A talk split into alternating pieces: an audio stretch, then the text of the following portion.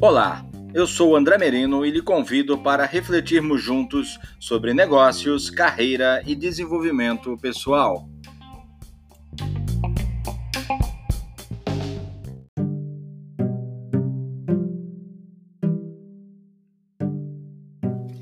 Investir em treinamento vale a pena?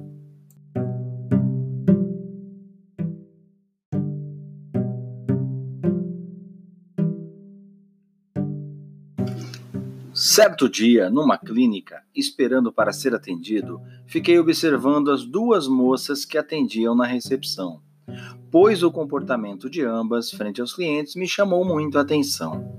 Percebi que cada cliente que entrava e ia em direção às atendentes eram recebidos de forma muito fria, com certo mau humor. Isso se repetia cada vez que um cliente entrava, sempre com caretas de reprovação. Fiquei pensando no comportamento dessas duas moças.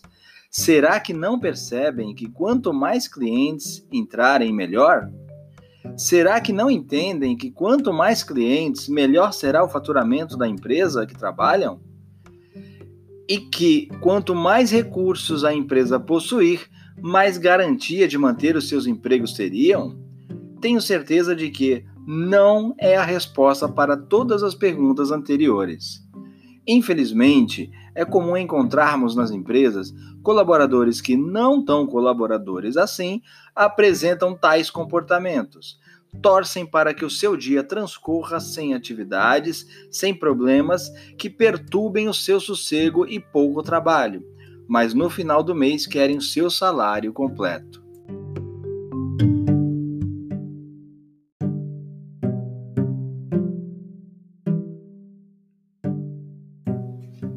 A primeira pergunta que nós fazemos em situações desse tipo é: esses colaboradores não receberam treinamento? Eu iria mais longe na pergunta: que tipo de treinamento esses colaboradores receberam?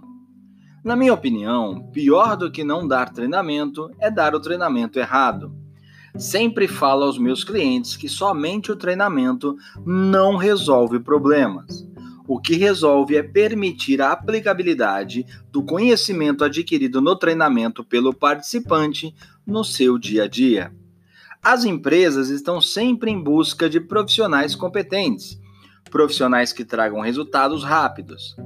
Quando falamos de competência, não há como não nos lembrarmos do famoso ideograma chá, que serve para designar conhecimento, habilidade e atitude. Este ideograma é uma maneira de definir o sentido da competência a partir de uma referência que possa ser mensurada ou até mesmo comparada a alguns padrões.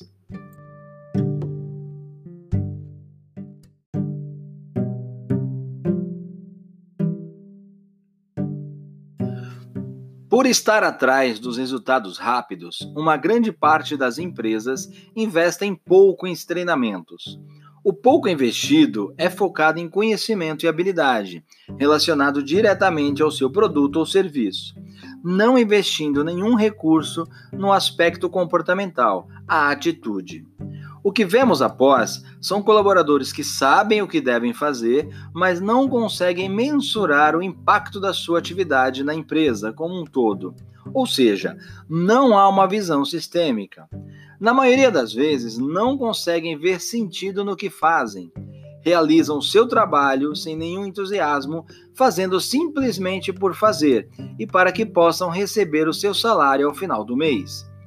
A empresa, quando percebe que os resultados não são os esperados, entende que os conhecimentos devem ser reforçados através de mais um treinamento, normalmente teórico os colaboradores são colocados novamente em sala de aula para ouvir conceitos que já conhecem.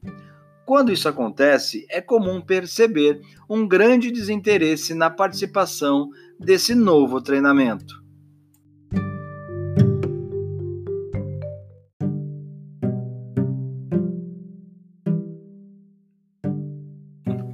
O problema normalmente não é a falta de conhecimento dos colaboradores, e sim o porquê de não fazer o que é correto, não aplicando o que foi aprendido.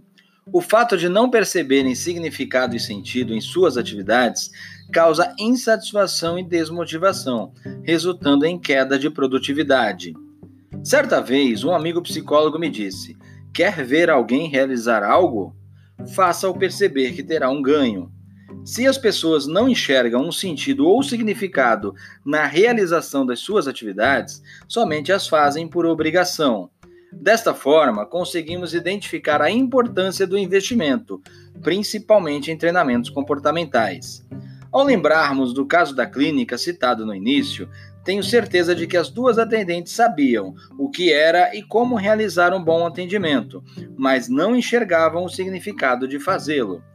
É comum ouvir nas empresas em que desenvolvo treinamentos colaboradores reclamando por falta de reconhecimento por parte da empresa. Em alguns casos em que tenho a oportunidade, pergunto por que dessas pessoas acharem que deveriam ser reconhecidas. Os motivos mais relatados são: nunca tive um atraso, nunca faltei ao serviço, cumpro minha jornada de trabalho, faço tudo o que está previsto no meu cargo, nunca desrespeitei ninguém no ambiente de trabalho, entre outros.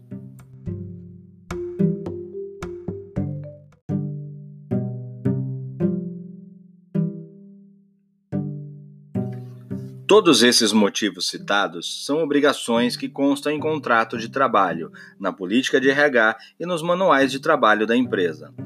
O cumprimento desses itens é, no mínimo, o que se espera de um bom colaborador. O pagamento do salário pela empresa já é uma forma de reconhecimento por esse acordo feito previamente. Não satisfeitos, eles emendam: Mas eu quero mais.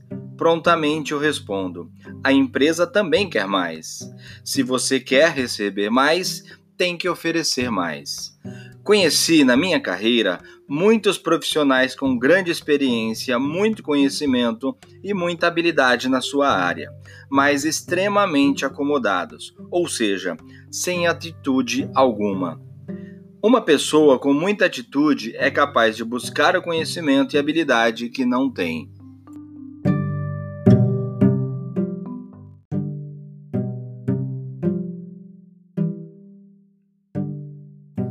Aí vem a pergunta: que tipo de treinamento devemos priorizar? O técnico ou comportamental?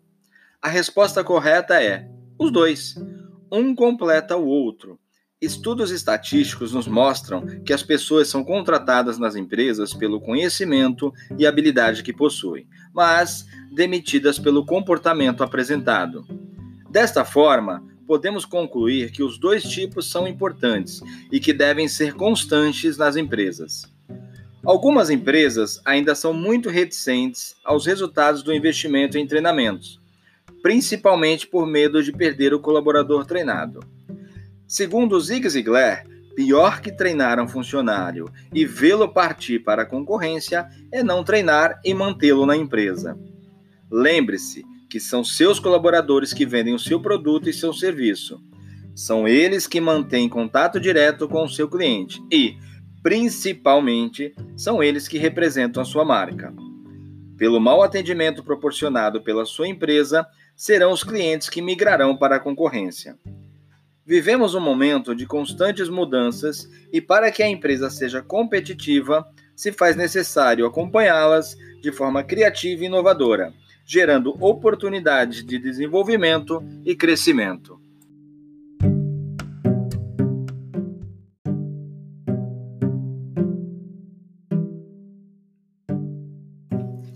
O acesso à informação e à tecnologia não é mais um diferencial, e sim um valor agregado aos resultados das empresas, pelas pessoas, com o uso desses dois recursos.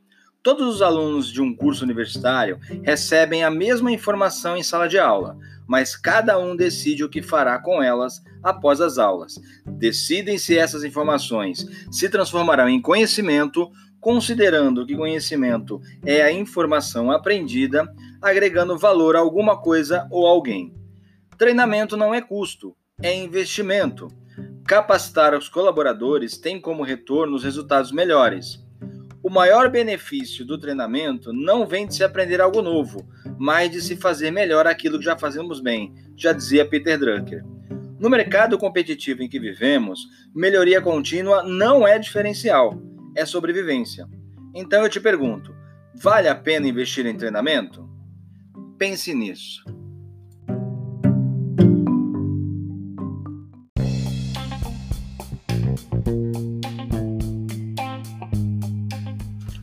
Obrigado por ouvir este podcast até o final. Eu sou André Merino, palestrante e treinador comportamental, e convido você a conhecer o meu trabalho no site andremerino.com.br, além das redes sociais LinkedIn, Facebook, Instagram.